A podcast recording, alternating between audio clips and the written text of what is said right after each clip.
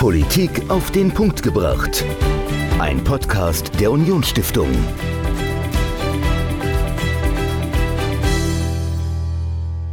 Hallo und herzlich willkommen zu einer neuen Folge Politik auf den Punkt gebracht. Ich bin Dominik und mir gegenüber wie immer Michael. Und Michael, diese Woche wollen wir über transatlantische Beziehungen sprechen und über das größte Förderprogramm, das es jemals gab.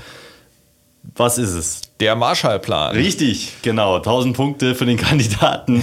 ähm, ja, der Marshallplan, ein, ein wirklich gigantisches äh, Entwicklungsprojekt. Ähm, was verbindest du denn, wenn du an Marshallplan denkst, vor allen Dingen? Also ich würde sagen, das ist so äh, der Grundstein der, der deutsch-amerikanischen Beziehungen, also mhm. einer neuen Ära im, äh, in, den, in den Beziehungen zwischen den beiden Ländern und natürlich auch so Nukleus unseres Wirtschaftswunders. Absolut. Also für mich ist der Marshallplan auch so, so, so ein Riesending und das sehr, sehr viel ins Rollen gebracht hat. Die, du sagst es, das Wirtschaftswunder und äh, wir haben dem ganz, ganz viel zu verdanken. Aber nicht nur wir hier in Deutschland, sondern in ganz Europa. Und ähm, wusstest du, dass es ähm, quasi eine Nachfolge, eine Nachfolgestiftung des Marshallplans gibt? Also ich wusste, dass es immer noch ähm, Mittel gibt, die ähm, äh, ursprünglich aus dem Marshallplan stammen, mhm. äh, dass das auch weitergeführt wurde, aber dass es so eine große Stiftung noch gibt, das wusste ich nicht, bis sie bei uns in Form einer Vertreterin äh, zu Gast im Haus der Unionsstiftung war. Genau, bei uns war Sudha David äh, Wilp. Sie ist Direktorin des äh, Büros des German Marshall Fund of the United States. Ähm, das, ja, da steckt das Wort Marshall Fund, also äh, Marshall mit drin. Und äh, ich fand die Geschichte mega interessant. Also der Marshall Fund ist ein Projekt, das aus Dankbarkeit äh, gegenüber den Amerikanern hat die deutsche Bundesregierung mehrere hunderte Millionen äh, in ein äh, in eine Stiftung gesteckt, eine amerikanische Stiftung. Und ähm, verschiedene Kanzler später, also Helmut Kohl, Angela Merkel, haben auch immer wieder was dazugegeben. Und dieser, äh, diese Stiftung kümmert sich heute um, ja, um Demokratie in Europa, um Völkerverständigung, um transatlantische Beziehungen. Aber was sie alles genau machen, das erklärt uns Sudha David Wilp. Äh, sie war nämlich hier bei uns in der Stiftung, hat den Marshall Fund vorgestellt und ich habe mit ihr über diesen Fund, über ihre Arbeit gesprochen und über die transatlantischen Beziehungen. Das ganze Interview, das hört ihr jetzt. Ja, mir gegenüber sitzt die Direktorin des äh, Berliner Büros des German Marshall Fund of the United States. Ein riesengroßer Begriff und die meisten werden mit diesem Begriff vielleicht auch gar nichts anfangen können, aber Marshallplan, damit kann man auf jeden Fall was anfangen. Hallo Frau David Wilp, herzlich willkommen in Saarbrücken und ähm, vielleicht können Sie uns mal verraten, was denn eigentlich der German Marshall Fund of the United States genau ist. Herr Hol, vielen Dank für die Einladung. Es ist wirklich ein Vergnügen, hier in ähm, Saarbrücken zu sein, bei der Union Stiftung. Ja, das German Marshall Fund of the United States ist die Stiftung, wo ich arbeite. Mhm. Und ähm, unser Hauptsitz ist in Washington, D.C. Dieses Jahr ähm, feiern wir unser 50. Jubiläum. Und das ist auch gleichzeitig der 75. Ähm, Jubiläum des Marshall Plans. Und wir sind sozusagen ein Living Testament für den Marshall Plan. Damals hat äh, Chancellor Willy Brandt in 1972 eine Rede bei Harvard ähm, gemacht und ein, hat ein Geschenk an die amerikanische Bevölkerung gegeben für den Marshall Plan, für die Hilfe, amerikanische Hilfe an Europa nach, in der Nachkriegszeit in einer Periode von viel Not in Europa. Mhm. Und ähm, äh, unsere Gründer, Dr. Guido Goldman, ähm, der auch bei Harvard Universität ein Professor war, hatte die Idee, eine amerikanische Stiftung unabhängig zu gründen. Und unser Hauptmandat damals und bleibt auch heute, ist die transatlantische Beziehung zu stärken. Okay, also der German Marshall Fund ist sehr, sehr eng verknüpft äh, mit dem Marshall Plan. Ähm, also das Geld eigentlich für diese Stiftung wurde gegeben aus Dankbarkeit eben für den Marshallplan, für die Hilfen, die Deutschland und Europa dafür bekommen hat. Ähm, gestiftet aber von einem deutschen Kanzler, äh, und auch viele weitere ähm, Regierungschefs, äh, Kohl, auch Angela Merkel, haben dann nochmal etwas in diesen Marshall Fund hineingegeben, hineingestiftet. Ähm, äh, aber was heißt das denn konkret für die Arbeit, wenn das ein eine deutsche Stiftung ist oder dass das Geld aus Deutschland kommt, ist der Marshall Fund, sind Sie dann vor allen Dingen auch in Deutschland selbst tätig? So, wir sind sehr wichtig zu merken, eine amerikanische Stiftung mhm. und wir sind, wie gesagt, unsere Wurzeln sind ähm, natürlich äh, wegen der Großzügigkeit von der deutschen Regierung, aber mittlerweile unsere Unterstützung kommen von verschiedenen Quellen, verschiedene Regierungen, zum Beispiel die schwedische Regierung, die japanische Regierung, die amerikanische Regierung und auch ähm, private Stiftungen wie ähm, zum Beispiel die Robert Bosch Stiftung mhm. und so weiter. Und ähm, Natürlich, unsere äh, Footprint ist sehr groß in Europa. Wir haben sieben Büros hier und Berlin ist einer unserer größten Büros. Und natürlich für uns ist die deutsch-amerikanische Beziehung auch zentral zu ähm, für Amerika und Europa. Und ähm, wir glauben auch, wie den Marshallplan, dass eine starke Europa ist in, in der Interesse für die USA. Und ich denke, das ist, was wir auch zum Beispiel bei der ähm, German Marshall Fund widmen. Hm. Das heißt, es geht nicht nur um Deutschland, sondern es geht vor allen Dingen auch um, um Europa und um die Demokratie und die transatlantischen Beziehungen zu stärken. Ist das so korrekt? Ganz genau. Und okay. ich denke, wir sind ähm, eine hybride Organisation. Wir arbeiten als Denkfabrik, wo wir Außen- und Sicherheitspolitik analysieren. Okay. Aber wir machen auch viele Programme. Wir, wir, wir machen viele Netzwerk, um, ähm, so uh, Bridge Building ähm, für beide Seiten der Atlantiks, wo wir zum Beispiel junge Entscheidungsträger zusammenbringen, Politiker zusammenbringen, Journalisten zu bringen und ähm, wo wir so offene Foren ermöglichen können, um um zu diskutieren über was sind die Herausforderungen heutzutage für Europa und Amerika, ähm, sei das die Demokratie ähm, zu stärken von innen, aber auch gegenüber ähm, external Aktoren wie Russland und China mhm. oder auch zum Beispiel, ähm, wie kann mit der äh, Klimawandlung, wie können wir zusammenarbeiten mhm. bei dieser großen Herausforderung auch. Ja, ähm, jetzt habe ich gesehen, also Sie haben äh, angesprochen, Führungskräfte werden gezielt gestärkt. Ich habe gesehen, dass Anne Annalena Baerbock und Cem Özdemir, zwei unserer aktuellen Minister. Genau, und nicht nur für die Grünen, auch andere Parteien. Genau, auch. genau, die sind mir so äh, beim ersten Überfliegen der, der Liste sind die so rausgesprungen, die beiden Namen. Genau, und vielleicht zu sagen, auch weil wir, ich sitze jetzt hier in Saarbrücken, auch Emmanuel Macron ist ein ah, ehemaliger okay. Alarm von uns. Okay, also Sie sind auch wirklich da ähm, gut vernetzt, beziehungsweise die, die bei Ihnen durch die Schule gegangen sind, sozusagen, sitzen jetzt in Europa in großen Positionen, in hohen Positionen. Ähm, aber vielleicht können Sie auch noch mal auf die Projekte eingehen. Ich habe auch gesehen, es gibt viele Projekte im, äh, auf dem Balkan beispielsweise. Wie sieht denn da zum Beispiel so ein Projekt aus, das äh, Sie unterstützen? Genau, ich denke auch, ähm, wie gesagt, am Anfang waren wir auch mehr an ähm, Institutionen, wo wir Geld für verschiedene Stiftungen gegeben haben, mhm. um äh, Projekte zu fordern innerhalb Europa oder auch wie kann man Ideen austauschen zwischen ähm, Europa und in die USA. Aber natürlich nach der Mauerfall haben wir auch natürlich gesagt, okay, ähm, ein Europa zu machen, das ähm, whole and free ist, die Arbeit ist noch nicht fertig. Und wir mhm. haben auch ähm, ähm, Projekte in den Balkanländern, äh, auch zum Beispiel in Weißrussland und okay. auch in Uk Ukraine zurzeit, um die Zivilgesellschaft zu stärken, weil Demokratie ist natürlich ähm, unser großes Ziel zu, uh, für beide Seiten der Atlantik, weil ich finde, wie Präsident Biden sagt zum Beispiel, wir sind zurzeit in einem Weltkampf zwischen autoritärischen um, Akteuren und Demokratie. Mm. Sorry for my German there. Kein Problem. ähm, das das wäre jetzt vielleicht auch ein guter Aufhänger, um mal über die Frage zu sprechen, was man denn eigentlich wirklich unter ähm, unter Demokratie auch versteht oder unter äh, einer starken Zivilgesellschaft. Da gibt es ja sicherlich ganz unterschiedliche Ansichten, äh, auch innerhalb der Länder. Ich glaube, in den USA ist im Moment auch äh, großer Kampf darum, was heißt denn Demokratie, was, äh, wofür steht die Verfassung. Ähm, sind das Konflikte, die Sie in Ihrer Arbeit auch erleben, dass Sie, wenn Sie sagen, Sie sind in, auf dem Balkan, in Weißrussland, aber auch in der Ukraine, dass Sie dort hingehen und sagen, wir möchten gerne Demokratie fördern und haben eine Idee, eine Vorstellung, wie das aussehen soll und dann vor Ort sagen die Leute aber, nee, nee, das wollen wir gar nicht. Also gibt es solche Konflikte in Ihrer Arbeit? Um, ähm, ja, und natürlich zum Beispiel unsere Arbeit in ähm, Weißrussland ist natürlich jetzt, äh, äh, wir könnten nicht so aktiv sein wie vor ein paar Jahren und es gibt andere Closed Spaces, wo yeah. wir arbeiten.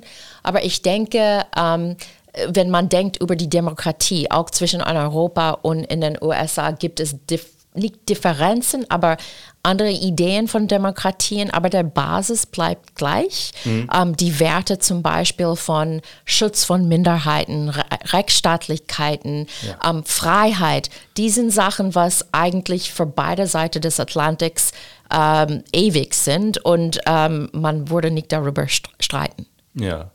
Warum glauben Sie, dass ähm, denn insbesondere auch die transatlantischen Beziehungen so wichtig sind, ähm, um Themen wie eben auch Freiheit und Demokratie zu stärken? Warum ist der Blick über den Atlantik äh, so essentiell?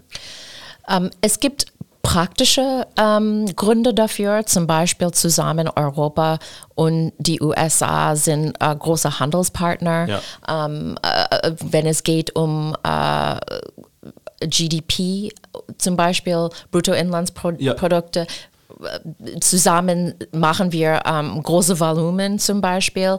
So, es gibt kulturelle äh, Verbindungen, aber vor allem, ich denke, es geht, wenn es geht um Werten, ähm, ich denke, wenn nicht Europa oder wenn Europa denkt an, an andere Partners, wenn nicht die USA, dann wer am sonst. Ja, ich meine, mhm. nur zusammen äh, könnten wir diese große Herausforderung, die auch transnational sind zum Beispiel, wie ich gesagt habe, Klimawandel. Und wir werden sicherlich auch ähm, zukünftige Pandemien auch erleben. Auch Migration ist etwas, was Europa und die USA ähm, beide konfrontieren. So ich glaube, zusammen kann man ähm, Lösungen ähm, finden. Auch diese, man, wenn man denkt zum Beispiel an Pfizer und BioNTech, das ist ein schönes Beispiel dafür, was, äh, wenn ja. es geht um transatlantische Zusammenarbeit. Mhm.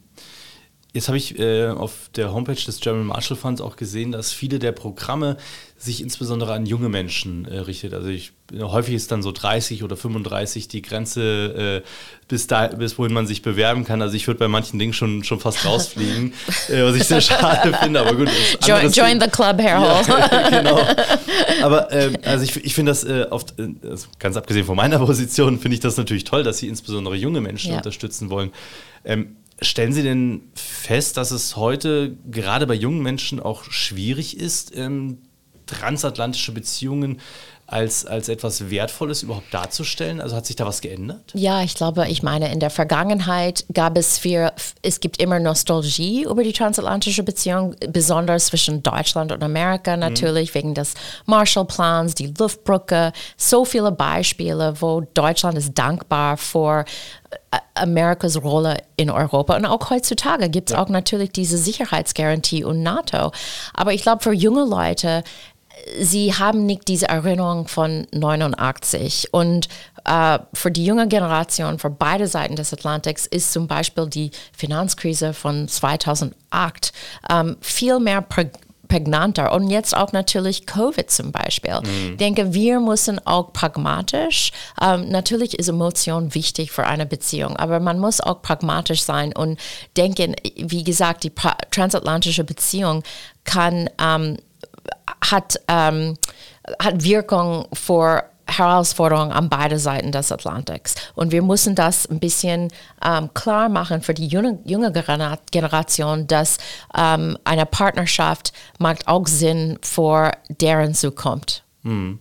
Jetzt lassen Sie uns doch mal wirklich auf dieses Programm, mit dem alles angefangen hat, auch schauen. Der Marshallplan. Vor 75 Jahren ins Leben gerufen worden, hat Europa ähm, ja aus dem Schrecken des Zweiten Weltkrieges wieder geholfen herauszukommen. Es war ein riesiges Aufbauprogramm.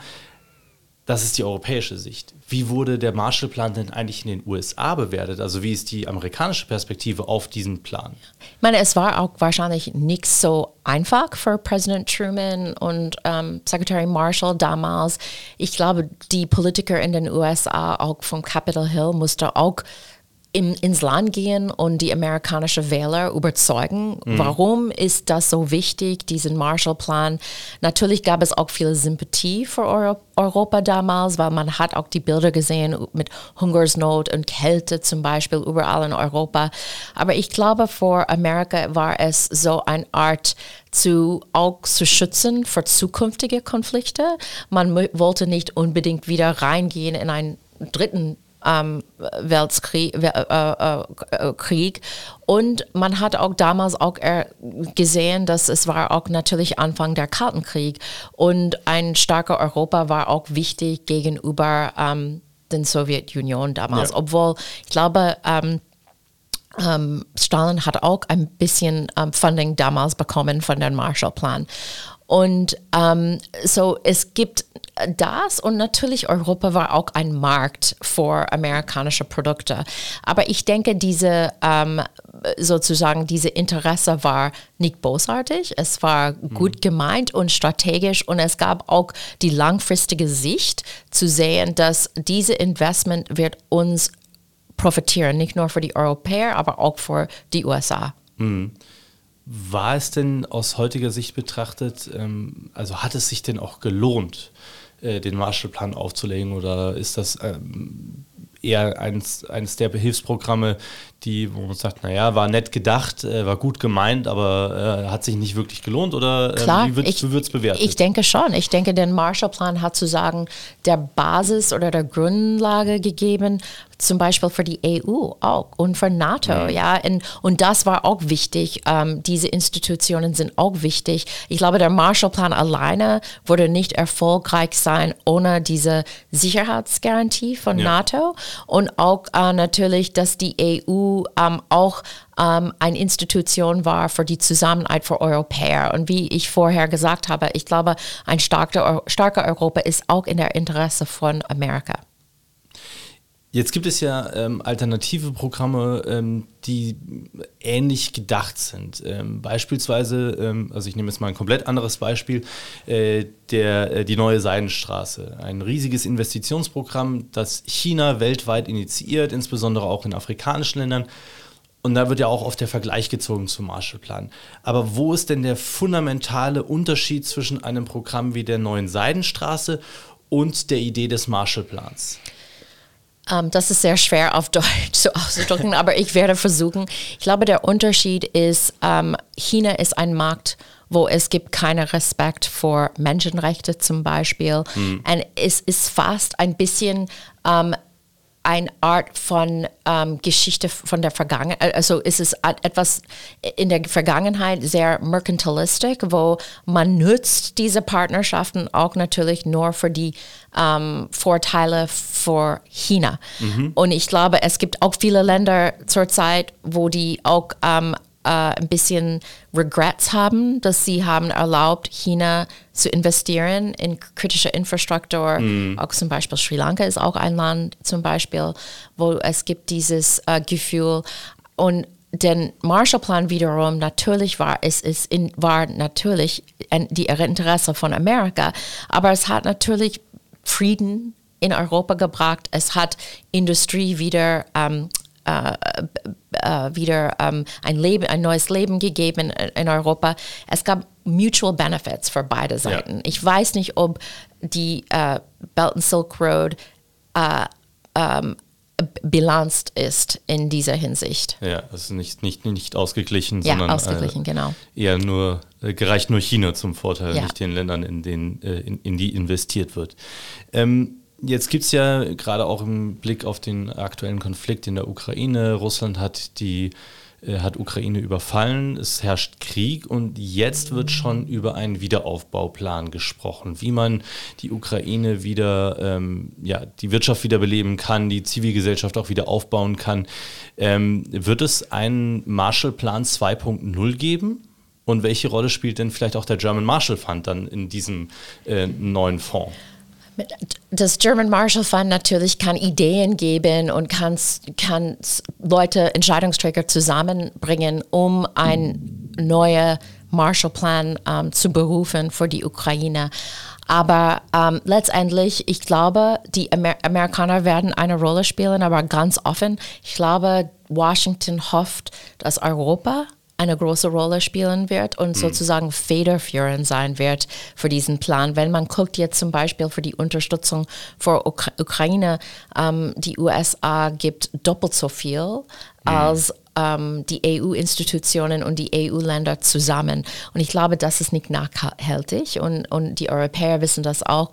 Und ich glaube, ähm, wenn es gibt ähm, hoffentlich ein Ende zu diesem Krieg und wenn es gibt die Wiederaufbau, es ist in die Interesse auch von Europa, dass es gibt eine starke Ukraine, nicht nur auf dem Battlefield, aber auch mit der Wirtschaft. Hm. Das heißt, Europa sollte sich dann noch mehr einbringen, auch finanziell, um die Ukraine jetzt zu unterstützen, aber auch dann beim Wiederaufbau. Ich glaube schon. Ich glaube, die USA wird immer eine Rolle spielen, aber ich glaube, Washington möchte natürlich, dass Europäer mehr macht in ihrer unmittelbaren Nachbarschaft. Hm. Ähm, sollte es denn auch andere ähm, Länder oder Regionen in der Welt geben, die von einem Marshallplan 2.0 oder wie man auch immer das, das nennen äh, möchte, ähm, ähm, dass sie davon profitieren sollen? Und ähm, worin unterscheiden oder würde sich denn ein neuer Marshallplan denn von aktuellen Hilfsprogrammen und Entwicklungsprogrammen hm. denn ähm, unterscheiden? Also was ist was wäre denn glaub, der Unterschied? Der Marshallplan war sehr einzigartig, ähm, auch wegen der ähm, ähm, die Innovation hinter diesem Plan, ähm, die langfristige Sicht von mhm. diesem Plan, aber auch natürlich diese Sicherheitsgarantie. Und das ist, wird auch eine Rolle für die Ukraine spielen, weil es wird sehr schwierig, Geldgeber oder Privatgeldgeber und Investitionen zu holen, wenn es gibt Krieg und Konflikt. Äh, man, muss eine, äh, man muss Stabilität haben, um ähm, die Investments zu holen. Und ich glaube, andere Länder auch, zum Beispiel Afghanistan oder auch Konfliktregionen in, ähm, in the Global South, man braucht natürlich ähm, Rechtsstaat und Demokratie gleichzeitig, um diese Investitionen zu fordern. Mhm. Frau David Will, wenn ich mehr wissen will über den Marshallplan, den German Marshall Fund of the United States und die vielen Programme, die Sie anbieten, wo finde ich dann mehr Informationen? Vielen Dank, ähm, Herr Holl. Ich glaube, ich meine, am einfachsten ist der Webseite www.gmfus.org und wir haben auch ein Channel on YouTube and you can find us on Instagram and other social media channels. Aber das wäre wahrscheinlich die klugste ähm, Weg, uns zu finden. Okay, also wer sich für den German Marshall Fund interessiert und äh, Interesse hat an den vielen, vielen Programmen oder auch gerne einer der äh, Alumni werden möchte, ähm, einfach auf äh, die Seite gehen. Findet ihr in den Show Notes, werden wir auf jeden Fall verlinken. Frau David Will, vielen, vielen Dank. Schön, dass Sie hier in Saarbrücken waren. Danke, dass Sie uns über Ihren, Ihre Stiftung äh, aufgeklärt haben, über den Marshall Fund. Und ja, wir sind sehr gespannt, wie es weitergeht. Und äh, vielleicht sprechen wir nochmal, wenn dann wirklich ein neuer Marshall Fund für die, äh, ein Marshallplan für die Ukraine aufgelegt wird. Herzlichen Dank. Dankeschön. Suda David Wilp vom German Marshall Fund of the United States zu Gast im Gespräch ja über den äh, Marshall Fund und über die transatlantischen Beziehungen Deutschland und Amerika und wo es in Zukunft noch hingehen könnte. Und wenn ihr auch einen Gast habt, den ihr unbedingt mal bei uns im Interview hören wollt oder ihr ein Projekt habt, äh, das ihr spannend findet, über das ihr gerne mehr wissen wollt, schreibt uns. Wir sprechen mit den Leuten, die ihr uns empfehlt und das hört ihr dann in Politik auf den Punkt gebracht die nächste Folge ganz bald wieder. Bis dahin, ciao. Politik auf den Punkt gebracht. Ein Podcast der Unionsstiftung.